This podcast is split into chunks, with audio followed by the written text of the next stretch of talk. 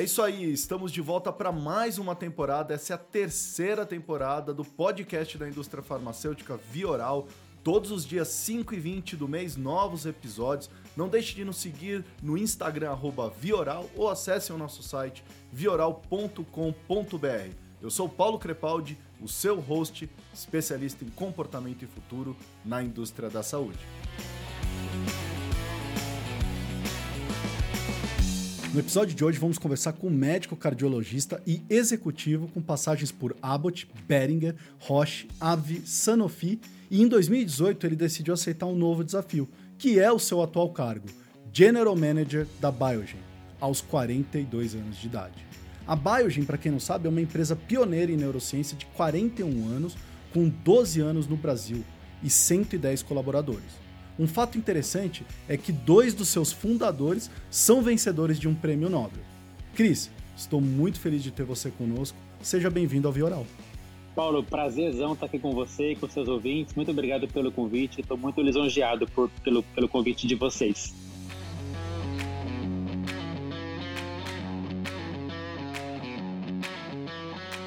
Cris, eu acho que todo mundo se impressiona porque você é médico de formação, né?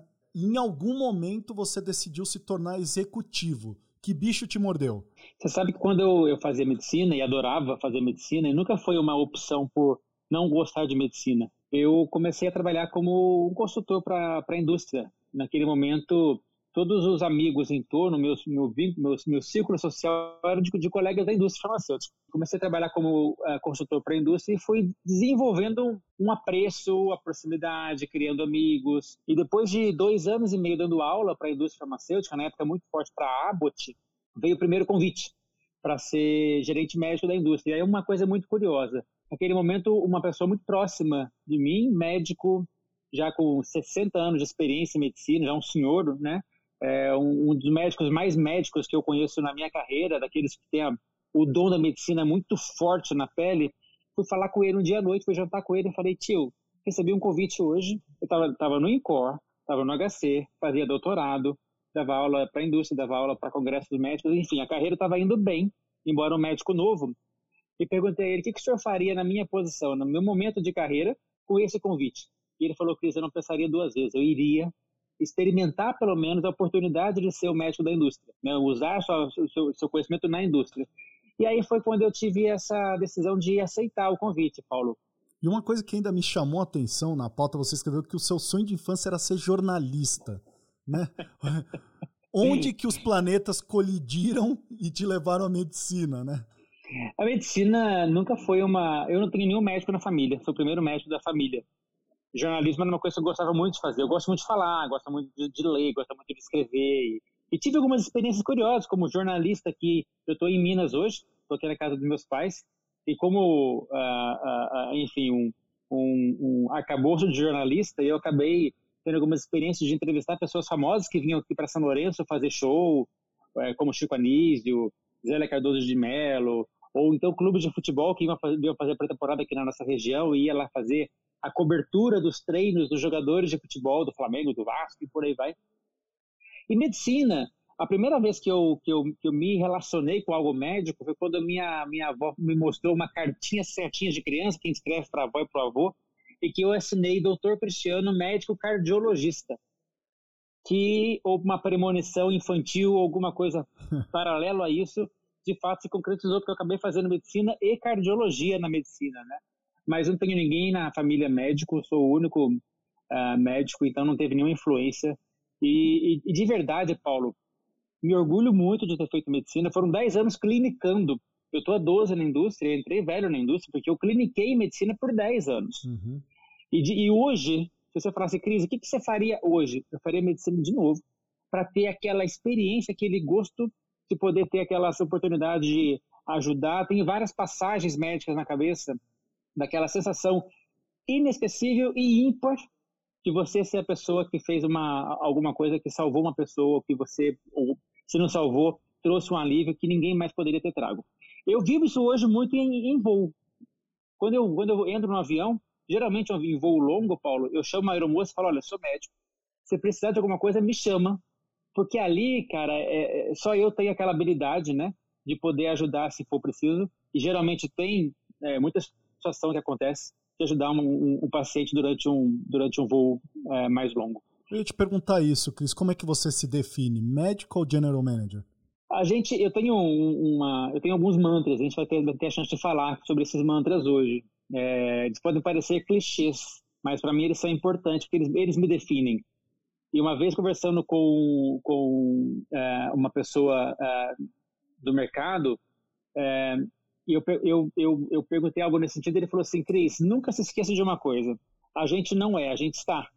E ele dizendo: meu pai foi, foi, foi promotor de São Paulo, e quando ele deixou de ser promotor, e ele voltou a ser só o seu João, o choque para ele foi muito grande, ele me contava, porque ele deixou de ser o promotor e passou a ser o seu João.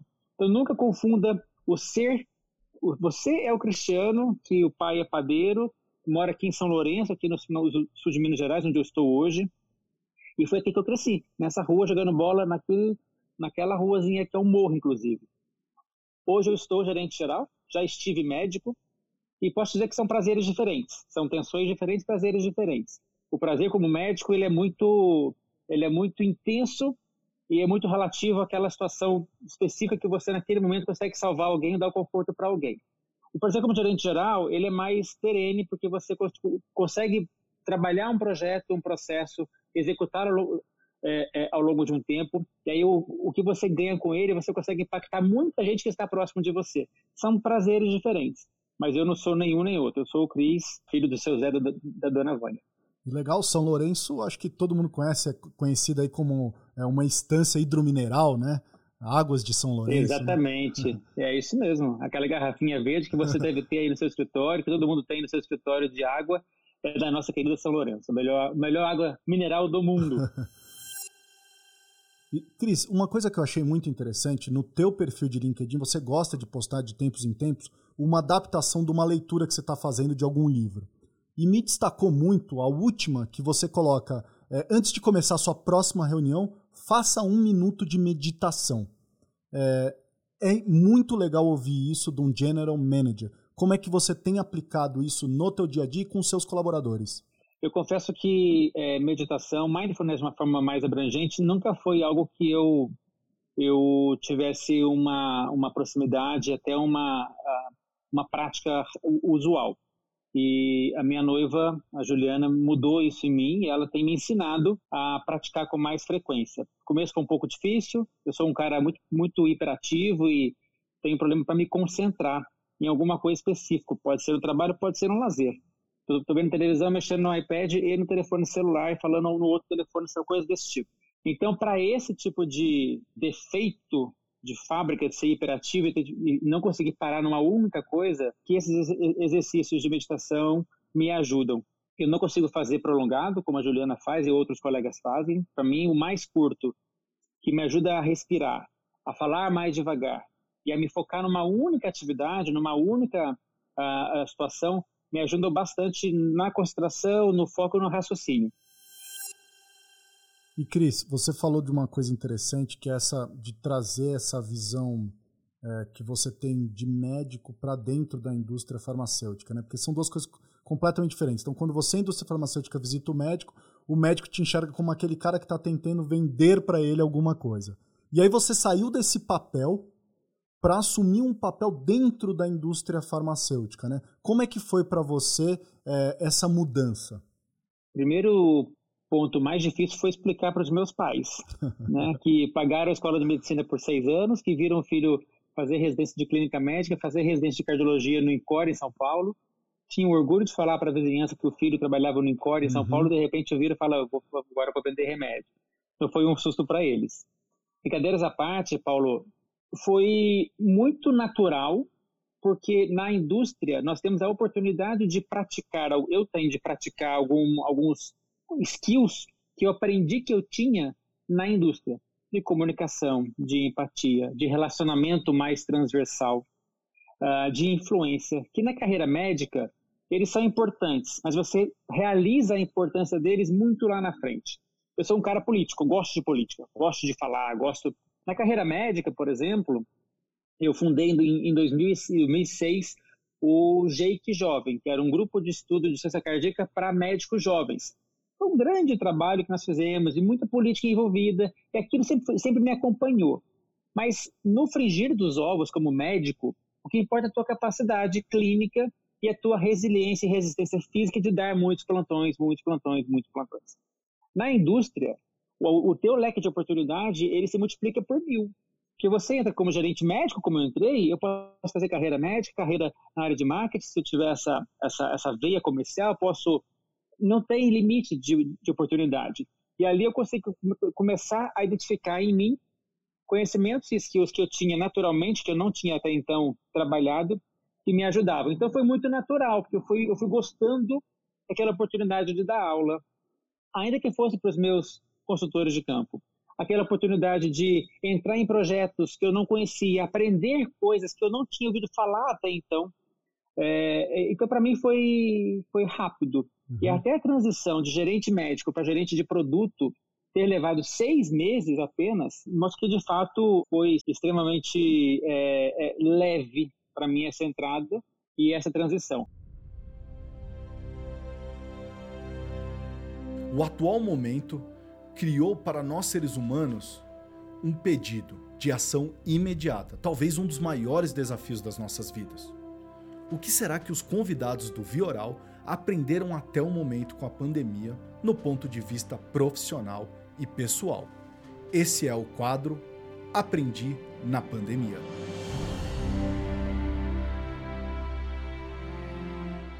Vamos falar então sobre o que você aprendeu na pandemia, pessoalmente e profissionalmente. Ah, pessoalmente, eu aprendi a cozinhar. Tenho cozinhado muito melhor do que eu cozinhava antes. A necessidade de poder ficar, de ficar em casa e inventar algumas coisas e uh, ousar e cozinhar, estou me virando muito bem. Então, eu não faço nada muito gourmet, não é nem a minha pretensão, mas tenho conseguido ficar a semana toda comendo a minha própria comida, sendo muito bacana. Minha, minha noiva também está tá agradecendo. Cozinhar foi o meu aprendizado pessoal. Profissional foi que eu consigo, mesmo sendo hiperativo, mesmo sendo bastante é, intenso no trabalho, eu consigo fazer um slowdown e consigo ter mais empatia, reconhecer que as pessoas têm tempos diferentes para a mesma atividade do que eu conseguia antes. Acho que eu era mais exigente e menos empático em relação às dificuldades que as pessoas tinham. E hoje, entendendo as, as dinâmicas individuais, consigo separar um pouco mais e ser mais solidário quando eu, eu me vejo diante de algumas situações.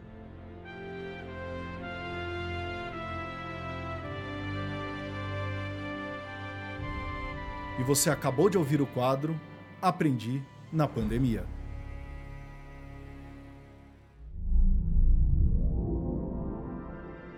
Você é um cara ambicioso, Cris. Quando você entrou, você falou: Eu quero ser é, um general manager na indústria farmacêutica, ou eu quero galgar essa posição? Eu sou um cara ambicioso.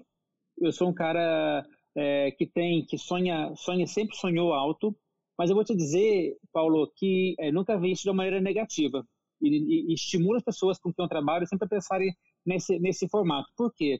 Acho que a gente tem. É, são coisas diferentes. Né? Ah, o cara é carreirista para mim, essa conotação quer dizer, é o cara que só pensa na carreira dele, não importa quem ou o que esteja na frente. Isso nunca foi a minha forma de trabalhar, sempre foi com muito cuidado e muito zelo com as pessoas.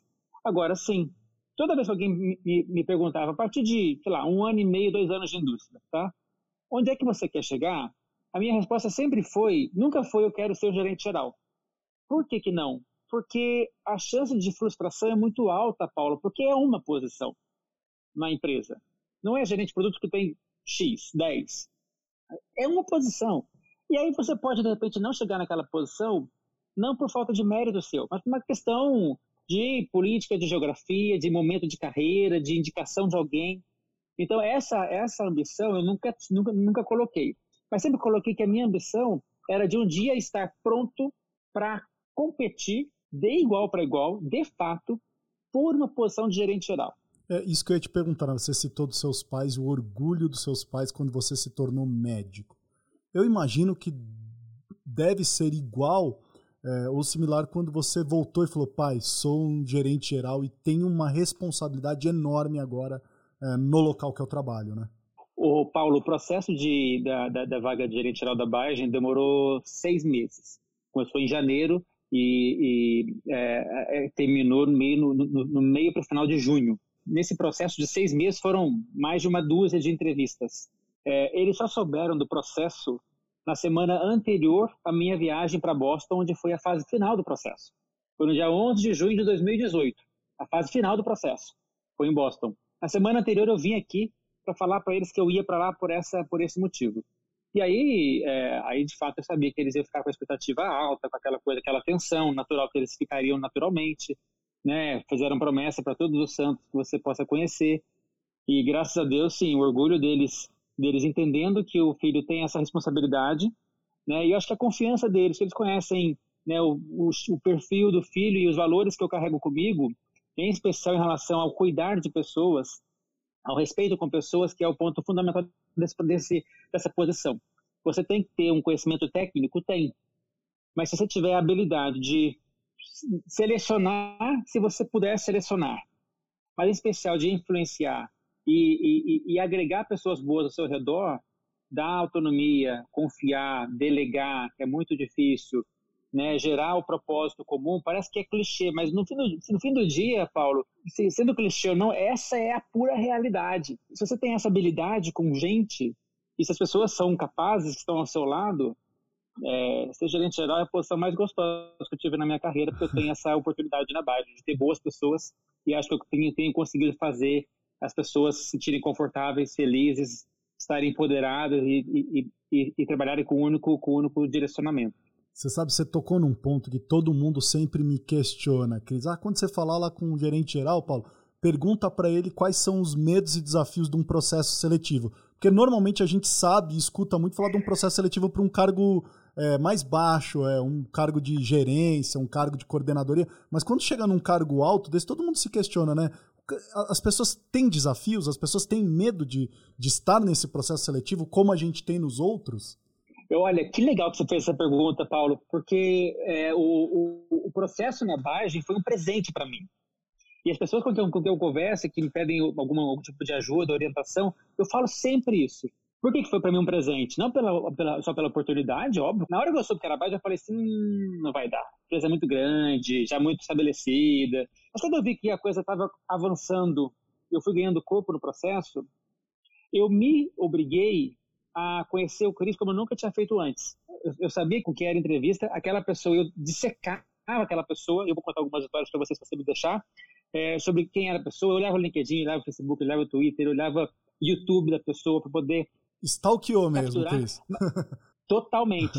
Mas eu me stalkeei primeiro. Eu Sim. fiz, eu tenho lá em casa até hoje, mais ou menos 20 páginas de descrição de quem é o Cris e quem foi o Cris em cada etapa da minha carreira cada etapa. Gerente médico na Abbott, gerente de produto na Abbott, gerente de produto na Global da Behringer. O que eu aprendi, o que eu errei, o que eu me frustrei, o que foi legal, o que foi ruim.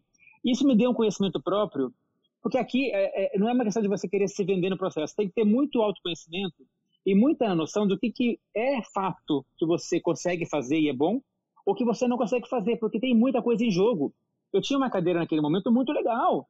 Eu era bem reto de diabetes cardiovascular na Sanofi uma baita empresa, uma baita cadeira, eu não podia pôr em risco para mim e para a Biogen, em respeito aos dois lados. Então, no processo todo, eu fiz isso muito forte. Eu saí me conhecendo muito melhor.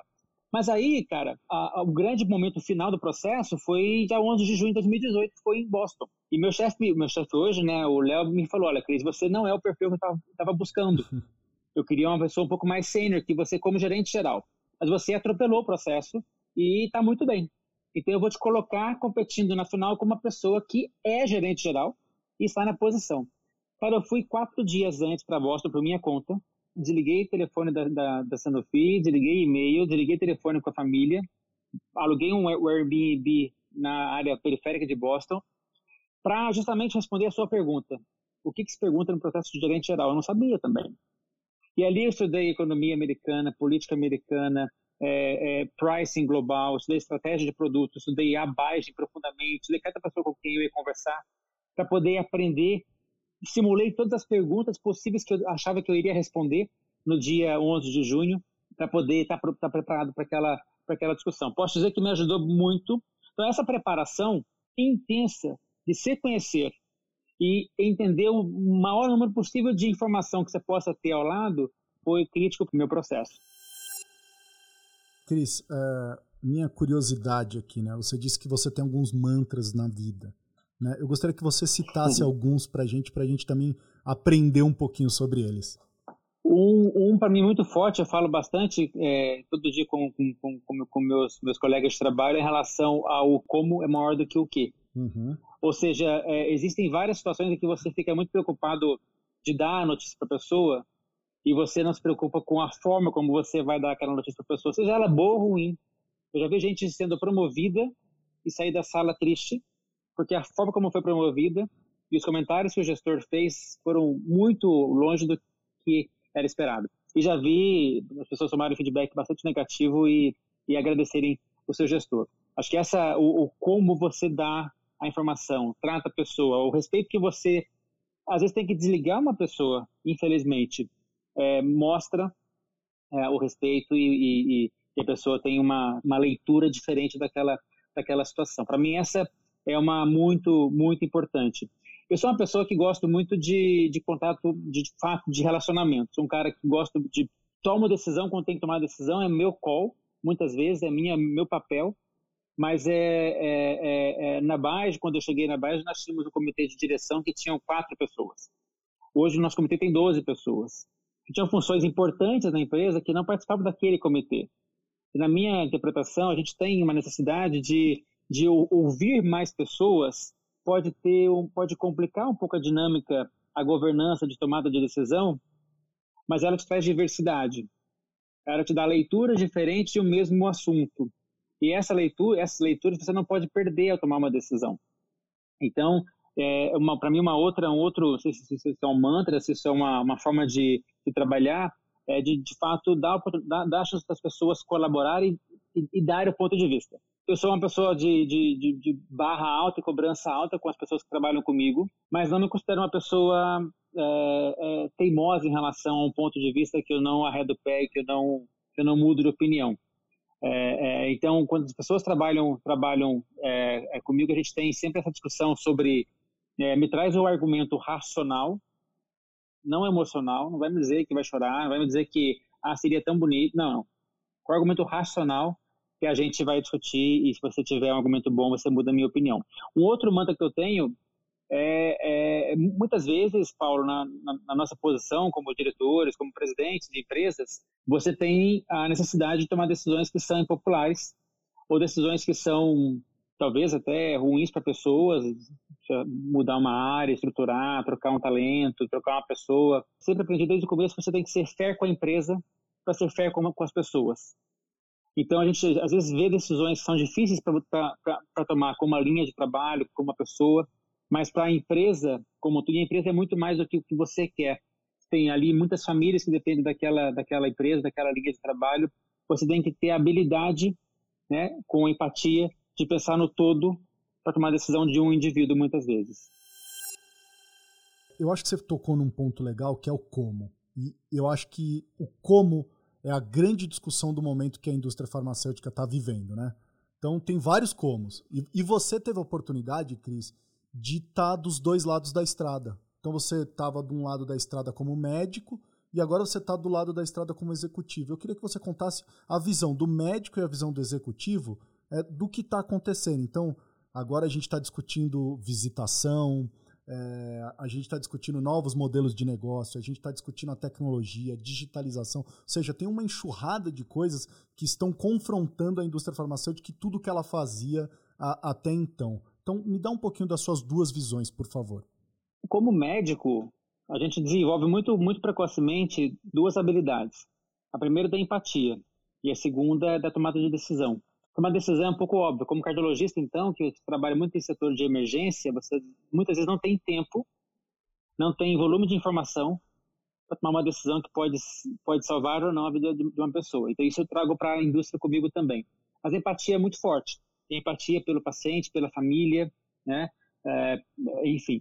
Quando você passa é, é esse, esses, esses aprendizados para o mundo desse, desse momento que nós estamos vendo com o Covid, ah, como, como médico, a gente tem uma, uma, uma, uma eu, eu teria uma, uma preocupação genuína, obviamente, com as pessoas que estão agora preocupadas com a situação do, da, da, da, da, contaminação, mas não podemos esquecer, Paulo, do volume de paciente com outras doenças, com outras situações, com outras morbidades que hoje não estão sendo atendidas. É aqui que entra a preocupação de muitos colegas com quem eu converso sobre a perda de diagnóstico e a perda de vidas por doenças cardiovasculares, neurológicas, oncológicas que não estão sendo atendidas. É, é, como indústria, o nosso grande desafio hoje, eu tenho visto isso no dia a dia com o meu time, é como é que eu, que eu faço o equilíbrio da minha demanda de trabalho, da pressão que eu recebo do meu gerente regional, do meu gerente nacional, para gerar aquela demanda, para gerar aquela visita, para gerar aquela venda. Quando o meu cliente faz aquela venda, aquela, aquela, aquela demanda, é o médico que está ou em casa porque o consultório está fechado, ou está no hospital completamente atordoado com volume de, de ação médica, de paciente, de, de urgência que ele, que ele tem, que ele não tinha já há algum tempo. Então, o que eu tenho pedido para as pessoas é terem, é, de fato, sensibilidade com os médicos. A gente precisa agora que a gente já está entrando numa situação de entendimento. Acho que nunca vai ser de normalidade. Eu não acho que existe um novo normal. Acho que de entendimento de que, do que, que esse momento significa para nós, a gente precisa, precisa ter a habilidade de, sim, buscar uma visita, buscar uma conversa, buscar uma, uma, uma discussão de um paciente que não entrou em terapia porque está com medo de ir para o hospital, para uma clínica privada, mas também de poder ter a sensibilidade um pouco mais é, forte é, sobre quando o médico falar não dá, não tenho tempo, não dá para fazer pelo, pelo, pelo iPad essa visita, me liga no telefone, a gente vai ter que é, é ter empatia e encontrar um equilíbrio de até quanto eu vou insistir numa atividade que me interessa até quanto eu vou precisar respeitar o momento daquele profissional de saúde, seja ele médico, seja ele é, é, é, quem for que eu visite, uma enfermeira que eu visite. Enfim, uma resposta longa para uma, uma, dizer que é, é, é, acessibilidade, a empatia tem que predominar nesse momento, sabendo que o balanço fino entre o que a empresa precisa e que você é a nossa ferramenta de alcançar, de conseguir aquele desfecho, e o que, que o teu cliente que está na outra ponta está passando naquele momento. Quem conseguir ter esse equilíbrio melhor vai ter o respeito do cliente, vai ter o tempo, pouquinho que ele tiver, ele vai dedicar para você, se ele ver em você essa, essa habilidade. Cris, home office, assunto do momento. Inclusive, eu escrevi um artigo que está lá no meu LinkedIn ou no Medium, que se chama Shark Tank ou Baby Shark. Porque a atual situação nos colocou em um modo que não é o verdadeiro home office, né? Precisamos lidar com muitas coisas que são pessoais e profissionais, gestão de casa, filhos, uma série de coisas. Como é que você tem tocado nesse assunto com seus colaboradores? Esse é um grande, é, é, é, uma, é uma excelente pergunta e na nossa primeira pesquisa de clima, depois que entramos em home office, foi o ponto que apareceu mais forte, porque de fato não é um home office tradicional, né? Você tem que cozinhar, tem que cuidar dos filhos, tem que limpar a casa e o volume de trabalho aumentou bastante, porque você deixou de ter a oportunidade de falar presencialmente com a pessoa, e tem que converter aquelas conversas de alinhamento do café, do corredor, do almoço, em reuniões virtuais. O que a gente tem, é, a, minha, a minha forma de abordar isso é, é, tem sido, de fato, demonstrar mais empatia e paciência com timeline de entrega, com, às vezes, não entrega, com necessidade de repriorizar. Eu sou uma pessoa muito cartesiana, Paulo, e esse exercício de home office e do Covid tem me trazido um pouco mais de paciência para muitas coisas. Para mim não é um exercício natural, porque quando a gente concorda e acorda alguma coisa com alguém, na minha cabeça fica que aquilo é um acordo que deveria ser praticamente não mutável. Uhum. E essa, essa não é a realidade de hoje. Você não pode trabalhar com essa, com essa realidade mais. Então, obviamente, você tem aquelas. Você tem que continuar discutindo prioridades, é isso que eu tenho feito. Prioridades. É, continuar negociando em relação a prazo de entrega, e aí você volta para a prioridade, você negocia isso. A gente tomou, tomou algumas atitudes enquanto companhia para tentar, até para forçar a priorização, nós restringimos os horários de reunião para começarmos um pouco mais tarde do que, do que começávamos usualmente, para deixar uma hora e meia de almoço é, sem reuniões, para as pessoas que têm filho em casa, têm família em casa, ter o tempo de almoçar com a família, e para terminarmos as reuniões mais cedo, depois das reuniões, depois das cinco horas, quem quiser seguir trabalhando nos e-mails, nos, nos PowerPoints, fique à vontade, mas reunião depois das cinco horas não deveria mais acontecer. E às sextas-feiras, reunião até às 13 horas. Depois disso, é tarde para trabalhar ou, enfim, para fazer o, o, que for para fazer no, no é, é, dentro das nossas, nossas atividades. Isso nos forçou a, a, fazer duas coisas. Primeiro, priorizar e discutir com o teu gestor, né? E a segunda, que é uma coisa que também a gente vem, vem insistindo, que é o up. Ou seja, você tem que se posicionar e dizer, desculpa, é, recebi aqui um convite, mas a gente tem esse acordo. Ou então aqui eu não posso fazer porque eu tenho uma atividade com meu filho. Isso está trazendo mais humanidade, mais sensibilidade para as pessoas, mas confesso que é, um, que é um exercício que a gente tem é, navegado e aprendido, não é algo natural. Você uhum. não entrou na eu não entrei na quarentena sabendo disso Sim. e tendo essa sensibilidade. Eu tenho aprendido ao longo do tempo. Cris, última pergunta para você. O que na sua opinião fica, o que na sua opinião vai embora depois que tudo isso acabar? Eu não sou dos otimistas que acham que a humanidade vai se reinventar e vai se tornar mais empática e mais solidária deste tanto depois que acabar a pandemia. Não sou. Eu acho que a gente está exercendo, tá exercendo como nunca a empatia e a solidariedade, e isso é muito bonito de ver, e ver como nós, seres humanos tão frágeis e tão falíveis, podemos ser tão melhores como pessoas do que nós somos geralmente. É, mas quando a, a, a, pandemia passar, eu acho que, que a gente vai é, voltar para um ritmo de trabalho e de pensamento no trabalho que a gente talvez tivesse quase como era antes da pandemia. Agora, isso no comportamento humano. Agora, na atividade laboral natural nossa, eu acho que o impacto vai ser muito maior do que o, no, no comportamento humano. Acho que tem coisa que veio para nunca mais deixar de existir. Por exemplo, essa dinâmica de, de, de higiene, de relacionamento social vai mudar, na minha opinião. Eu sou um cara de muito contato, gosto de abraçar e dar beijinho. Até quando eu vou para Estados Unidos, Europa, eu mantenho esse mesmo hábito sinceramente não vai, eu acho que não vai existir mais neste nível que nós tínhamos, mesmo entre nós latinos. Acho que é, na nossa área de saúde o que veio para ficar e vai mudar completamente a nossa dinâmica de trabalho é a telemedicina, é acesso a, a médico, a exames, a soluções é, através de tecnologia e quanto quão, quão rápido nós entendemos como isso funciona, nós adaptarmos as nossas regras de compliance, políticas internas para seguirmos essas formas de trabalhar, quão melhor nós seremos em relação a atender nossos clientes.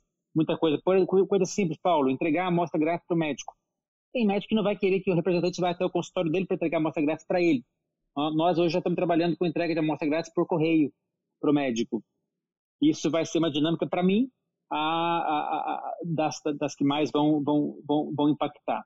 Agora, no comportamento humano, infelizmente, eu acho que a gente vai, vai voltar praticamente aos níveis de, de hábitos que nós tínhamos antes da, da pandemia eclodir.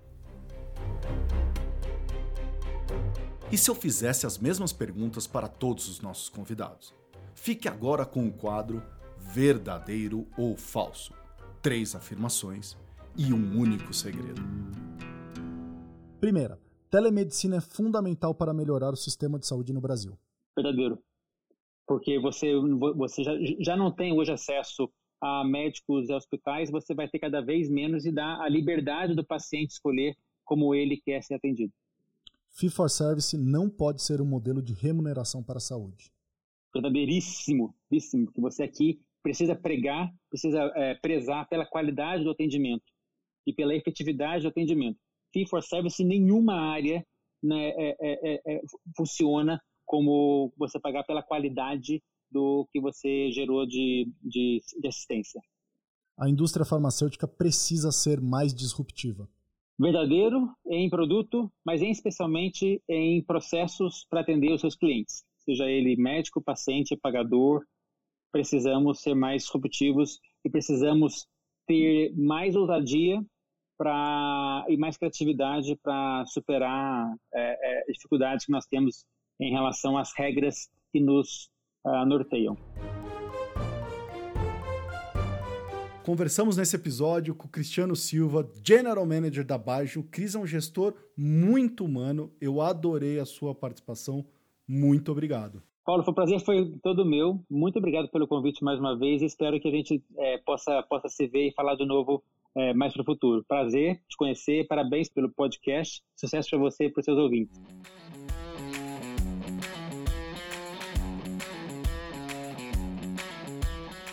Esse foi mais um episódio do Vioral.